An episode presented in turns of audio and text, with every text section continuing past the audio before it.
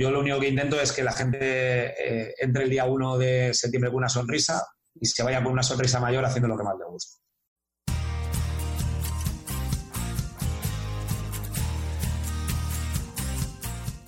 Bienvenido al podcast de Basketball Insights, un programa en el que nos adentraremos en los entresijos del baloncesto y descubriremos los trucos, técnicas y estrategias que los entrenadores de éxito siguen para hacer crecer a sus jugadores y equipos y obtener mejores resultados para que así tú puedas mejorar el rendimiento de los tuyos, sin olvidarnos de sus historias y de las de cualquiera que ayude a hacer más grande el mundo de la canasta cada día, con Millán Cámara y J. Cuspinera.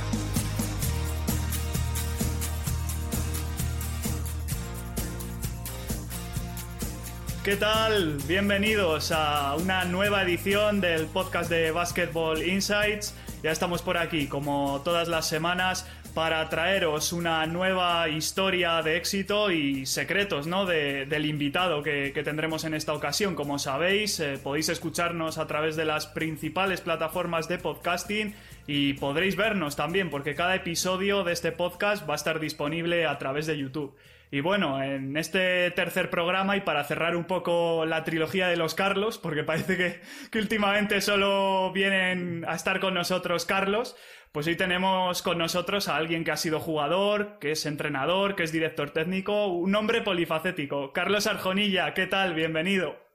¿Qué tal? Buenas tardes, ¿cómo estáis? Pues bien, aquí en una nueva edición de, nuestro podcast y, encantados de tenerte con nosotros. Así que. Bueno, más, encantado estoy yo de que me llaméis. Bueno, lo primero de todo, eh, cuéntanos quién es Carlos Arjonilla en, tus propias palabras. Yo lo, que, lo único que he sido ha sido mamar el baloncesto desde pequeñito. Eh, tuve la suerte de estudiar en el Ramiro, mis padres me llevaron al Ramiro y en la época un poco boom del, del ESTU del 92, pues bueno, pues ahí era yo un pleno chaval y claro, el que no mamaba baloncesto en el Ramiro en esa época no mamaba nada. Así que, y de ahí pues, pues me ha ido enganchando, me ha ido enganchando, me hice jugador, me he hecho entrenador. Bueno, he sido un poco en toda la faceta del baloncesto estado. Y de hecho, eh, llegaste al baloncesto a una edad un tanto tardía, ¿no? Sí, fue bastante, fue un poco extraño, porque yo dejé de jugar con 18 años, 18, 19 años, yo dejé de jugar, vivía en Canarias y, bueno, entrenaba en un equipo en Telde y me cambiaron el, lugar de entrenamiento, entonces yo perdía siempre el último bus y me tenía que subir haciendo autostop a casa.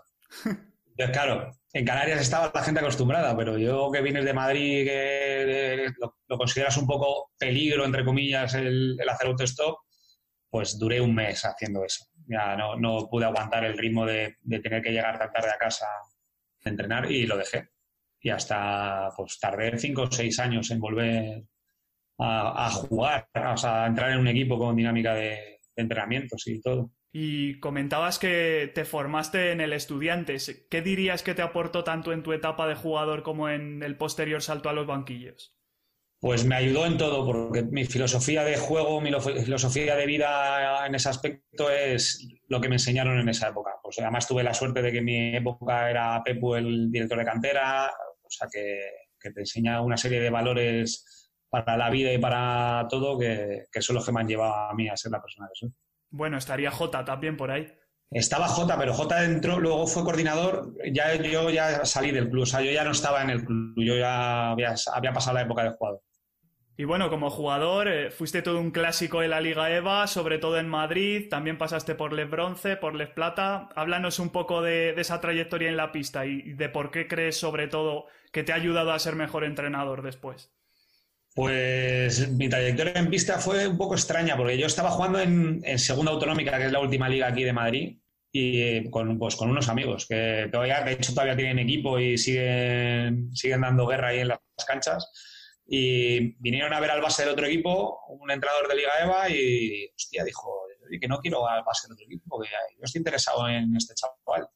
Y me llamó 20 veces, lo intentó, estuvo tres meses, estuve tres meses yendo a entrenar, lo veía complicado yo jugar en Liga EVA. Y al final jugué en Liga EVA y, bueno, pues eh, luchamos por un ascenso, me cambié de equipo, luchamos por otro ascenso y ascendimos. Y al final iba pues probando cosas, probé un Lebronce como última rotación y terminé jugando 25 minutos. probé un Les, Plata como última rotación y terminé siendo el jugador que más jugaba. O sea, lo, lo hacía todo como sin ningún tipo de presión y con una ilusión brutal. Y a nivel de lo que has podido hacer después como entrenador, ¿qué cosas dirías que te acuerdas ahora que, hacías cuando jugabas y que te han servido después en los banquillos? Pues, pues en todo. Bueno, al final te, te, te, todas las triquiñuelas del jugador para vaguear, para saber si tienes ganas de entrenar o no. Pues intentar un poco pensar como ellos. Como entrenador intentas ponerte también en la piel del jugador. El jugador es egoísta por naturaleza. Entonces él va siempre a tirar hacia su terreno y tienes que un poco hacerles ver que, bueno, que sí, que, que tiras hacia tu terreno, pero que el terreno del grupo es un poco más importante que el tuyo. Y bueno, imagino que también como entrenador ahora también te será más fácil, ¿no? Acordarte de, qué cositas de los entrenadores que tú tuviste te han servido, ¿no? Que te han ayudado después. Pues mira, tengo suerte que de todos, de todos, absolutamente de todos, se aprende algo siempre. Entonces, cada entrenador me ha demostrado una serie de, o de virtudes o incluso defectos que no debes de transmitir a tus propios jugadores. Y de todos, absolutamente de todos, he tenido la suerte de poder coger cosas grandísimas para poder enseñar a los chicos y chicas que entrenamos ahora. ¿Qué cosas destacarías de, esas con las que te has podido quedar?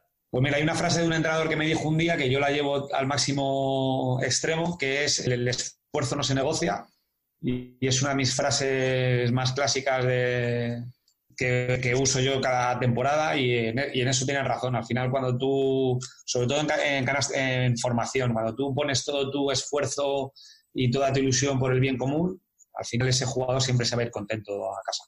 Y imagino que el jugador que pasa a ser entrenador, eh, cuando ve las cosas desde el otro lado, cambia un poco de perspectiva, ¿no? Cambia bastante. Lo que pasa es que yo he, sido entrenador mientras jugaba, entonces era un poco. No, lo tenías tan asumido. Este año que ya he pasado de jugar y ya soy entrenador-entrenador, y ya piensas un poco como entrenador, sí que te das cuenta de, las diferencias y, cómo eras como jugador, decías, no, a veces entendías que, los entrenadores, pues, pues te ganases una buena bronca por por cierto tipo de situaciones que, haces como jugador y ves que los jugadores hacen. Y como decías, eh, hubo un tiempo en que compaginaste la pista con los banquillos. Eh, ¿Era difícil? Pues era difícil. Lo único que he tenido suerte que en el último club que, bueno, en Alcobendas, que es el, club en el que estoy ahora, me compaginaban bien los horarios y, bueno, pues a veces me tenía que saltar los físicos, eh, a veces pensabas en la pista como, como jugador mientras que estabas entrenando y a veces estabas entrenando y estabas pensando como entrenador mientras que estabas tirando a ganas, decías tú, joder, tengo un problema en el equipo, o sea, a veces sí que es un poco difícil. Y bueno, ahora como entrenador eh, también eh, me han dicho que hasta ahora siempre has rendido por encima de lo esperado. ¿Cuál dirías que es eh, tu receta del éxito en los banquillos para ti y aplicado a cualquiera? Que digan que he rendido más de lo esperado, eso habría que verlo de verdad. he tenido suerte que, he tenido equipos, o desde hace un tiempo he tenido equipos súper competitivos, y no todos los años son las expectativas que te ponen, nunca, no, hay a veces que se cumplen, hay a veces que las sobrepasas y hay, años que no llegas. Pero bueno, pues el, secreto del éxito, pues tampoco te creas que tiene mucha, mucho misterio. Yo lo único que intento es que la gente eh, entre el día 1 de septiembre con una sonrisa y se vaya con una sonrisa mayor haciendo lo que más le gusta.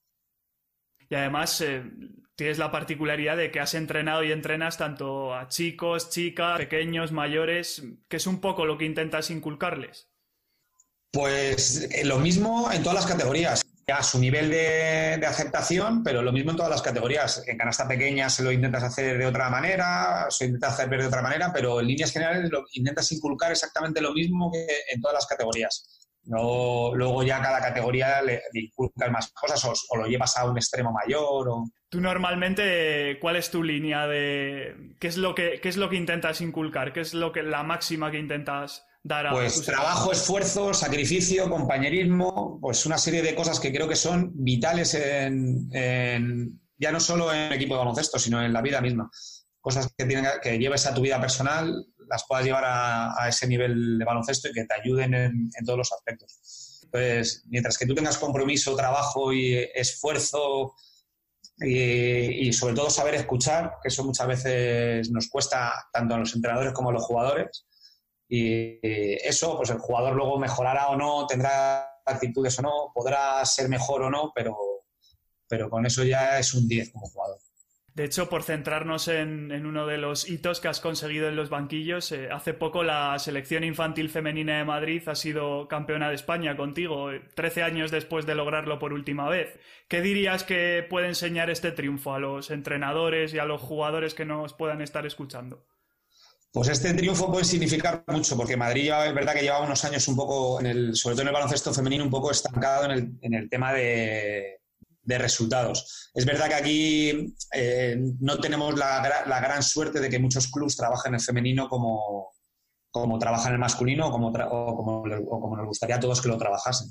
Entonces, pues a, ver si así se empiezan a animar más clubes a, trabajar el femenino como, como se merece y conseguir sacar el mayor número de niñas posibles. ¿Hay alguna anécdota o alguna intrahistoria chula que se pueda contar de este campeonato? Bueno, de este y de todos.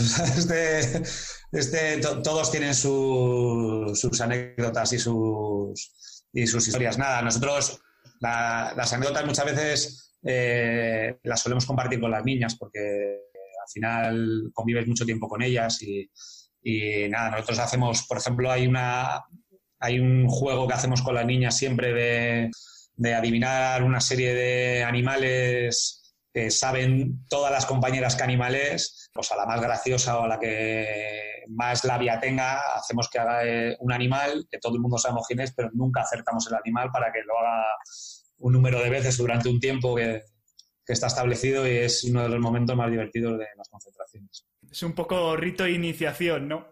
Sí, sí, todos los años cogemos, además cada vez cuando hacemos el equipo decimos, bueno, estas son las 12 que van a ir y esta es la que va a hacer la gamba. O sea que, porque el animal es la gamba, así que. Sí.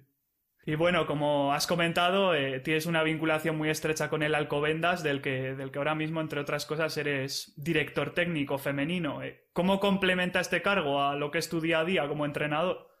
Pues mira, lo complemento, lo complemento bien porque este año lo he hecho de una manera más, más tranquila. El, el equipo que entreno no es de alta competición, eh, se podría decir, es un equipo de un trabajo a dos años de, formación, aunque luego me pidieron que llevase el Nacional y lo que hice en el Nacional es ponérmelo a última hora, con lo que salgo a las once y media de la noche todos los días, pero desde las cinco y media que empiezan los entrenamientos puedes ver todos los entrenamientos de todas las niñas habitualmente, pues como juegas el, último partido del fin de semana puedes ir a ver partidos. Bueno, pues este año yo creo que estoy más, más liberado en ese aspecto que llevan un equipo de competición que tienes que estar un poco más, más pendiente de la, de la competición del día a día.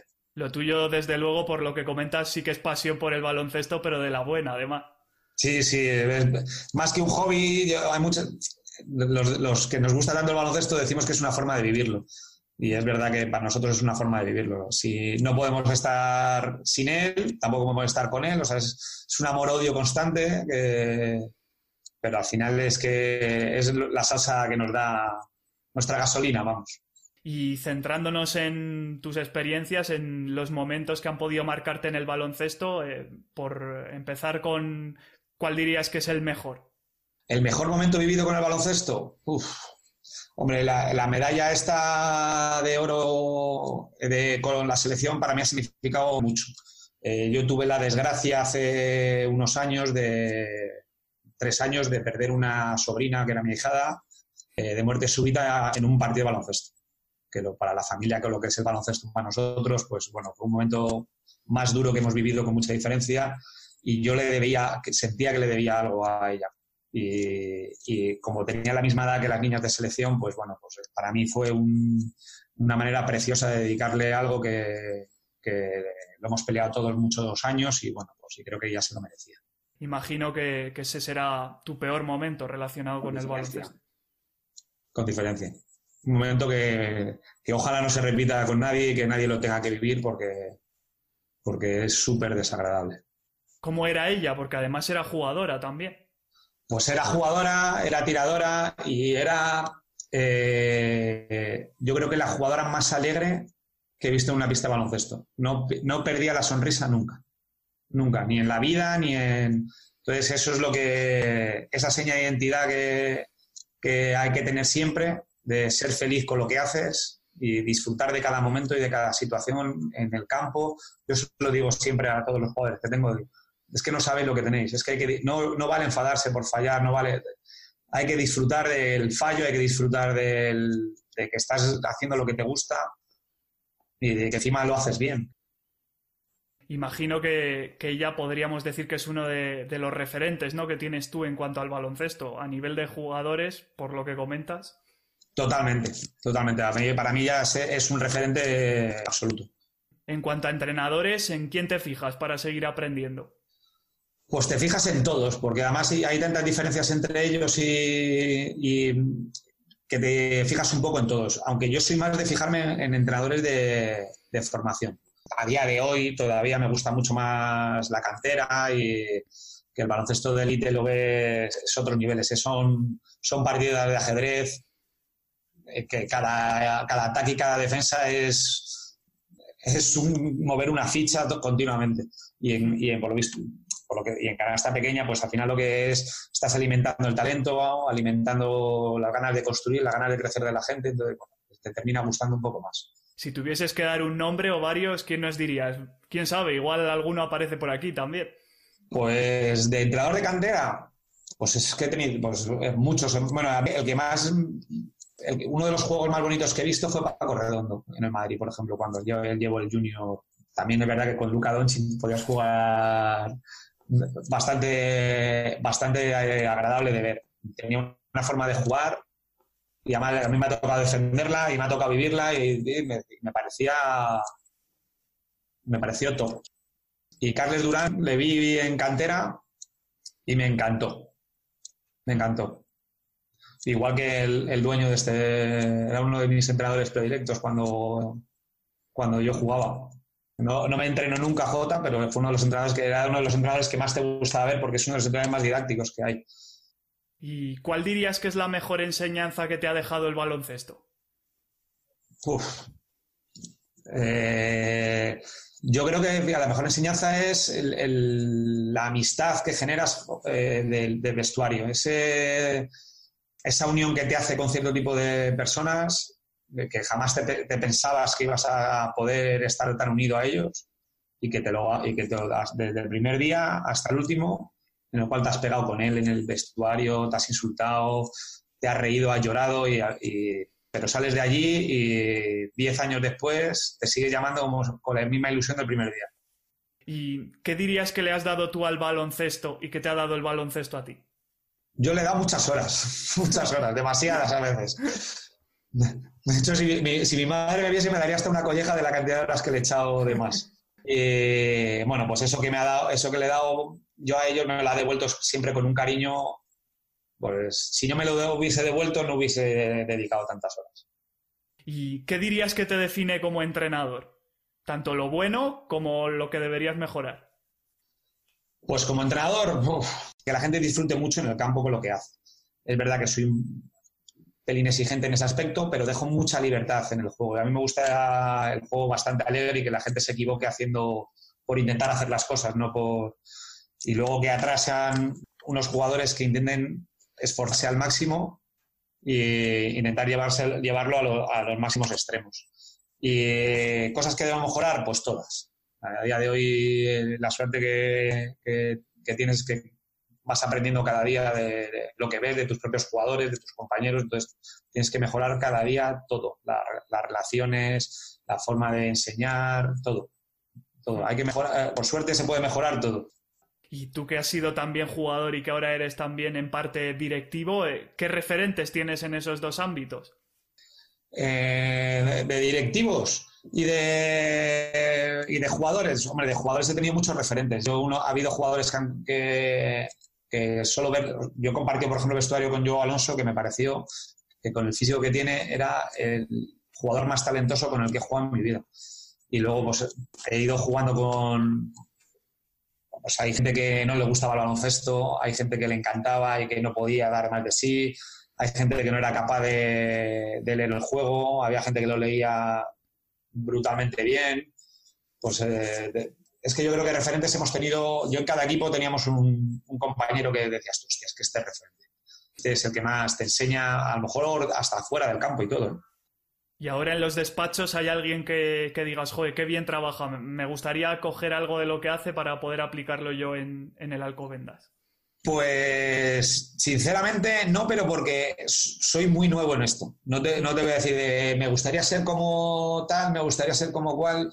No, porque es un puesto de, de relevante que tengo desde hace prácticamente el año pasado y, y que, por ejemplo, yo, mis, mis rivales entre comillas, en Madrid, pues han variado dos o tres, dos o tres personas ya en esos puestos. Entonces, no te puedo decir, ahora mismo no te puedo decir, oye, estos lo hacen fenomenal, estos... Me gustaría ver gente fuera de Madrid porque hay, pues hay canteras de baloncesto que pues, te gustaría ver porque, porque ves que no, no paran de salir jugadores competitivos. Me gustaría mucho ver una semana a San Adrià, por ejemplo, entrenar o ir a simplemente ir a Cataluña a ir a entrenar porque el nivel de medio el nivel medio de juego yo creo que nos supera un poco bastante en el, nivel de jugadores. Y bueno, mm, con tantos años en el baloncesto, más de una anécdota tienes que tener. ¿Cuál es la que la primera que se te viene a la cabeza? Pues, pues, anécdotas de baloncesto muchas, muchas. He tenido eh, eh, desde salir escolta de pabellones, hasta terminar jugando con cuatro jugadores. Yo hay una que le tengo mucho cariño, que es ganamos un partido en, Canarias, último partido de liga que fuimos sin postes por circunstancias de, bueno, era el último partido de temporada, nosotros estábamos descendidos, el, rival no se jugaba prácticamente nada y viajamos siete jugadores y, salimos con los cinco más pequeños, por probar. Y el probar nos hizo ganar el partido. Joder. Pues sí, que, sí que terminó bien aquello. No, terminó, vamos, terminó los dos, los dos únicos medio grandes que llevamos a ese partido salieron, estaban en el banquillo de inicio y estaban indignados. No puede ser, no puede ser, pero ¿cómo vamos a jugar sin postes? Y pues mira, salió, salió bastante bien. ¿Y ha habido algún día especialmente malo, tanto como jugador como entrenador, del que digas, uff, no me quiero ni acordar, porque... Pues de jugador, eh, pues mira, he tenido la suerte de, ascender y descender con varios equipos. O de, y eh, el día que matemáticamente se te bajas de categoría, ese día se hace, se hace duro. Se hace duro porque, porque ves que hay mucha gente que detrás tuyo trabaja día a día por intentar que tú estés cómodo, que tú estés a gusto, eh, que tú viajes en las mejores condiciones y, y, bueno, pues no mantener el equipo en la categoría que se merece, pues no es, no es nada agradable. Y por la experiencia que has acumulado en, este tiempo, eh, ¿qué dirías que, tiene que definir al, entrenador de éxito? ¿Cómo se crea el entrenador de éxito? Tampoco lo tengo yo muy claro, porque hay entrenadores de éxito que tienen mucha mano izquierda y les va muy bien. Y hay entrenadores que son muy estrictos y les va muy bien. Entonces, la clave del éxito pues también depende un poco de la tipología de jugadores que tengas y si lo aceptan o lo aceptan, pero que yo sí lo que sí que creo es que si el entrenador está a muerte contigo, si el jugador está a muerte contigo, tienes ganado bastante. Entonces ahí hay que, pues, como, aunque no sepas de baloncesto, que lo que transmitas les llegue. Si eso les llega, pues tienes, tienes ganado, ya seas estricto, ya seas como a la izquierda, ya. Bueno, y bueno, en este espacio, este podcast de Basketball Insights quiere ser muy, muy didáctico para que gente que está dentro del mundo de la canasta eh, lo escuche a cada uno de nuestros invitados y pueda sacar conclusiones o algo que le ayude en su día a día. ¿Tú qué consejos les darías a los entrenadores y a los jugadores que te puedan estar escuchando o viendo? Pues mira, yo el consejo que les doy es que, que al ser esto una cosa tan importante para nosotros, los entrenadores o los jugadores, para eh, nosotros llegamos a significar para, los, niños y las niñas, somos a veces más importantes o nos escuchan más incluso que a veces a los padres. Entonces, la relevancia que tenemos sobre los niños eh, y las niñas, que nos lo tomemos con la, con la suficiente seriedad y, y, le echemos las suficientes horas, aunque no esté pagado, porque no está pagado, que, que se merecen. Entonces, y a partir de ahí que que aprendamos a escuchar, que aprendemos a, hacernos mejores para poder ayudar a los niños lo máximo que podamos. Pues por nuestra parte, nada más. Si tienes algo que añadir, Carlos, este es tu momento. Nada más. Yo encantado de que me hayáis llamado. Esto es un privilegio para, entrenadores de formación como nosotros y, con tan pequeño bagaje de, años porque ni nos hemos planteado todavía ser entrenadores, lo hacemos por, tenemos nuestro trabajo, salimos a salimos de trabajar y nos vamos directos a entrenar y, de hecho muchas veces hasta esperamos que llegue la hora justa del trabajo para salir corriendo y porque lo que te apetece es bueno, pues echarte unas risas y, con tus niños y niñas y disfrutar de lo que te gusta. Ya sabéis que aquí en el podcast de Basketball Insight siempre traemos a gente muy apasionada por el baloncesto, como, como no puede ser de, otra manera. Y bueno, antes de despedirnos, eh, cuéntanos eh, cómo puede hacer la gente para contactar contigo, si así lo desea. Pues nada, yo, es muy fácil contactar conmigo porque a través incluso de la página del club aparece mi correo electrónico, eh, mi teléfono, estoy en Instagram, tal, además lo tengo todo, lo uso que lo uso bastante y nada, a mí localizarme en redes sociales es bastante fácil, localizarme en la vida yo creo que, también es, bastante fácil, por suerte, por desgracia, me conocen más de lo que me gustaría muchas veces, entonces, por lo menos en el mundillo es lo que nos movemos. Así que nada, a mí localizarme es, bastante fácil. Nosotros incluso tenemos hasta un campo de verano y, y que nos vamos a ir cerquita de tu casa, Amposta, o sea que a, nosotros localizarnos, estamos hasta en verano liados, o sea que... Sí, sí. Pues Carlos Arjonilla, muchísimas gracias por acompañarnos en este episodio del podcast. Muchas gracias a vosotros.